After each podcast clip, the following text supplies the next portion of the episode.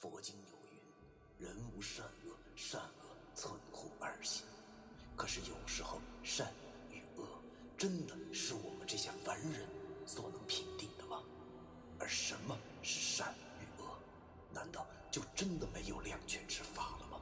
那些被现代社会定义为迷信的事物，他们很多和我们一样，同样有着感情，有家庭。难道我们真的还要为那坚强的正义消灭他们吗？欢迎收听 FM 幺七五六八九。我当阴阳先生的大纪念。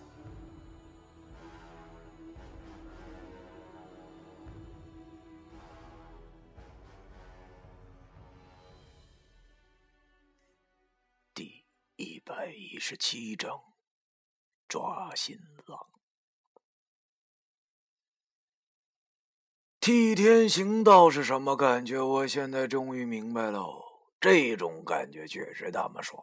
啊，虽然不免有夹带一些私心，但是真的挺销魂。我终于明白了，为啥啊这个水冰月喊出那句代表月亮惩罚你是要摆出那造型的，原来是爽的。由于困的实在是不行了，毕竟一晚上没睡，于是我打车回家后便倒在床上就睡着了。你说这怪不怪？那个逃跑的死娘们竟然又出现在了我的梦里，用她的后背恶心我。这都是做了好几十遍的梦了，我却还像个傻逼一样追着她去，但是死活就是追不上。最后终于追到了，但是不出乎我的意料，在我抓住了她肩膀的时候，我醒了。我看了看手机，已经是晚上五点多了。正好鲍金龙夫妇做好了饭菜，让我过去吃，我自然也就厚颜无耻的去蹭饭了。但是我一想，虽然说是哥们儿，但是老蹭饭也不是那么回事儿啊。于是我下楼买了几瓶啤酒回来，和鲍金龙开始喝上了。不得不说，没媳妇儿的为媳妇儿发愁，有媳妇儿的还是为媳妇儿发愁。我和鲍金龙啊，就是很好的一个对比材料。别看我现在光棍一个，但是我有自由，不像是鲍金龙，现在完完全全就像个劳改犯一样。就连上街的时候，稍微看几眼别的美女，都会被他媳妇踩鞋。就连现在多喝几瓶啤酒，他媳妇都横眉瞪眼的，依然一副巾帼猛女的模样。说起来啊。这个鲍金龙在大学的时候也算得上是一号人物了啊！毕竟呢，我们寝室里的人都这德行，教育好了也是一流氓。你别看他瘦，他那可是一身的滚刀肉。用东北话来讲，那就是驴性霸道的。可是现在呢，简直就是一可怜小宝贝儿啊！他驴，他媳妇儿比他更驴，把他收拾的服服帖帖的。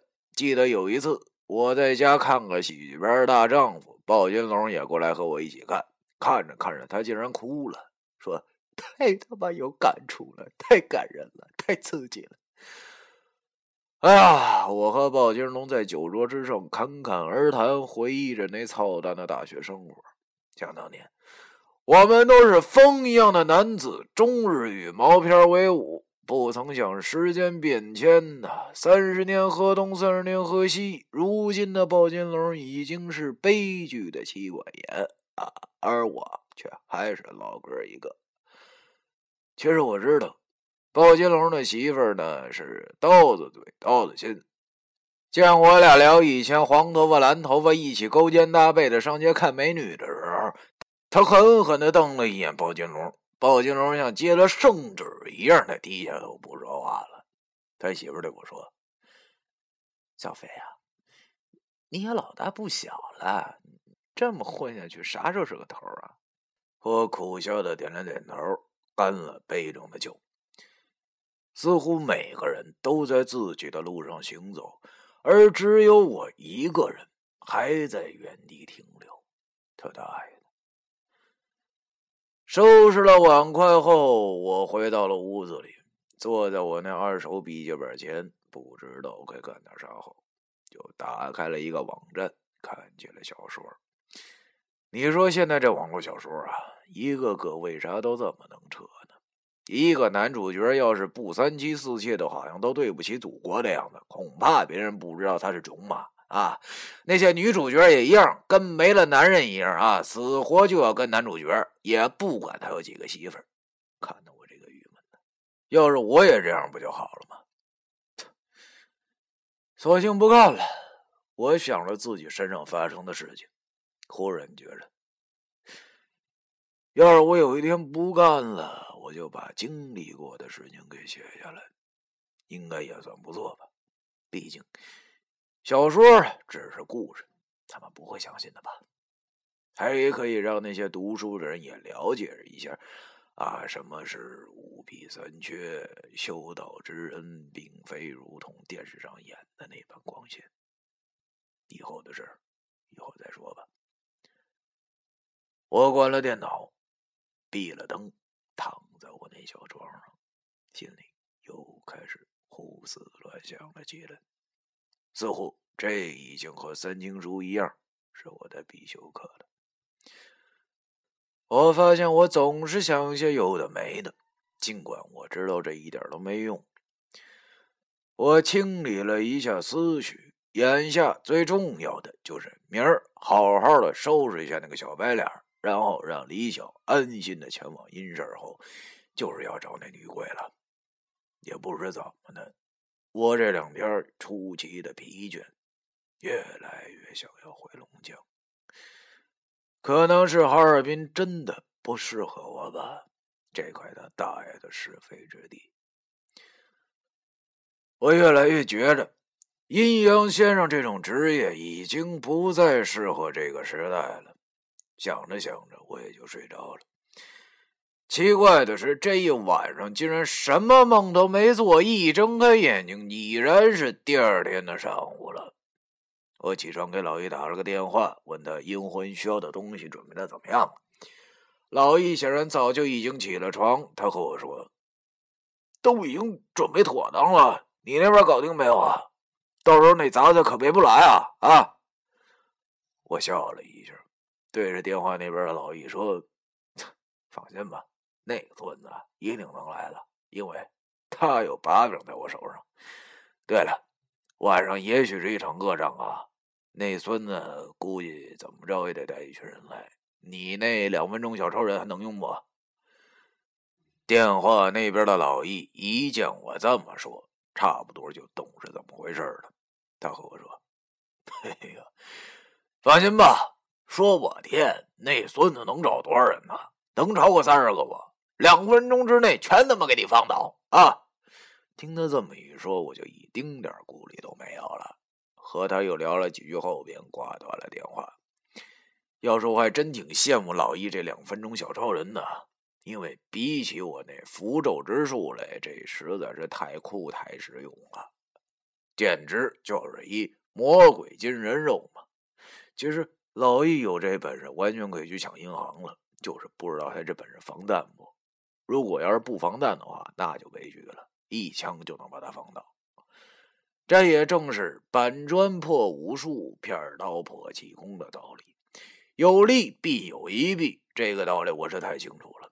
就像是我高考的时候，本来呢已经胜券在握了，却还是阴差阳错。现在想明白了，这便是天道，上天呢是公平的，不会让你用左道之术来破坏这个平衡。吃完了饭后，我便也开始准备了。怎么说也是第一次操办阴婚，所以必须要正规一些吧。于是我画了三张甲戌子江借火符，以及一张丁酉文公开路符，这也是面子问题嘛，对吧？最起码能唬人。然后我又拿了杯水，用我这宝贝黑指甲在里头搅了搅后，用那水抹在了我右手手腕的伤口上。十五分钟过去后，就怎么活动都不疼了。然后我就开始闭目养神，等待这一晚上的到来。夜幕降临，我睁开了眼睛，吃了口饭后，穿好了衣服下楼，在出租车上给老易打了个电话，跟他说：“老易啊，我现在就往那边去了，你出来了吗？”电话那边的老易和我说：“哦，我出来了，大概半个小时就到了。我笑着对电话那边说：“那就行了，到地方见啊。”说罢，我挂断了电话，心里想着：“他大爷的，今晚上就上演一出抓新郎吧。”现在是晚上七点多，这次遇到的出租车司机是一个和我差不多岁数的大小伙子，显然他不怕我是鬼或者是劫道的。车载 CD 中传来了许巍的《像风一样自由》，听着歌，他也随着许巍那沧桑的声音哼唱了起来。我像风一样自由，就像你的温柔无法挽留。听起来的确很有感觉。过了一会儿，那司机问我：“哎，我说哥们儿，这么晚了。”这么荒的地方来这干啥呀？做买卖啊！我心中一愣，看来他是把我当做做黑买卖的了。于是我苦笑着对他说：“做啥买卖呀？做买卖都是小打小闹。”他见我这么说，也不多问了，把我拉到了地方。我付钱下车，望着那边森林，那就是夜壶这种妖孽消失的地方啊。想不到还没隔半年，我又会再次的来到这儿。所谓正义是什么？啊，我现在终于是有点懂了。虽然还是有那么点无法形容，但是我现在坚信，我现在所做的事情便是正义。我就这么站在公路边上等老易，过了能有十五分钟吧，我便看到了一个人影向这边小跑过来。仔细一看，原来是老易。只见他背着一个大背包跑了过来，我心里想，八成又是运气不好，没遇着好司机，像上次那样吧。老易跑到了我的身边，对我说：“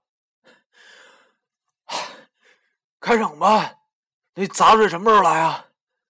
我跟他说：“呃，怎么着也得晚一会儿吧。放心，绝逼能来。”于是我和老易就先走到公路旁边，找了一个空地，把那些阴婚必备的东西摆好。要说结阴婚用的东西啊，还真是稀奇的，什么元宝蜡烛这些东西都不用说了，还需要两个大红绸子扎的红花，阴酒三杯，两个苹果，一根长的红绳，子孙饺子和长寿面，以及两个小号的。纸扎金童玉女，老易和我边往地上摆着东西，边对我说：“那啥，东西都找全了，就就是那个子孙饺子和长寿面有点不好拿，嗯，用速冻饺子和碗糠行不？”我跟他说：“嗨，麻烦你了，老易，情况特殊嘛，特殊对待，能有个物件就不错了。”于是，老易把一袋速冻水饺和一碗康师傅红烧牛肉面摆了出来。一切都做好后，我俩便又回到了公路边，等待着今晚上的新郎的到来。二十分钟过后，我看见了大老远开来了辆车，一辆轿车，一辆面包车。老爷对我讲：“来了，前面就是那杂碎的车吧？”我看着那辆车。撑死哪能装几个人呢？我和老易应该很轻松就能解决掉。于是我对老易说：“老爷，你先准备着吧，等会儿他们下车，咱就开整。”老易点了点头。现在也不管这天气是冷还是怎么着了，他一把就拉开了自己的衣服，然后轻声喝了声：“拎。”我则活动了一下手腕，从地上捡起了一块石头，揣在兜里。准备等会儿砸个痛快。只见那两辆车很快的就开到了这里，停在了路边然后从里头下来一伙人，大概有个十四五号吧。在车灯的照应下，一个个凶神恶煞的，一看就知道是混社会。而尤西则狗里狗气的站在人群前，用一种不打残废我他就不是人的眼神看着我。我一阵冷笑，和老易对视了一眼。抓新郎的时间到了。第一百一十七章。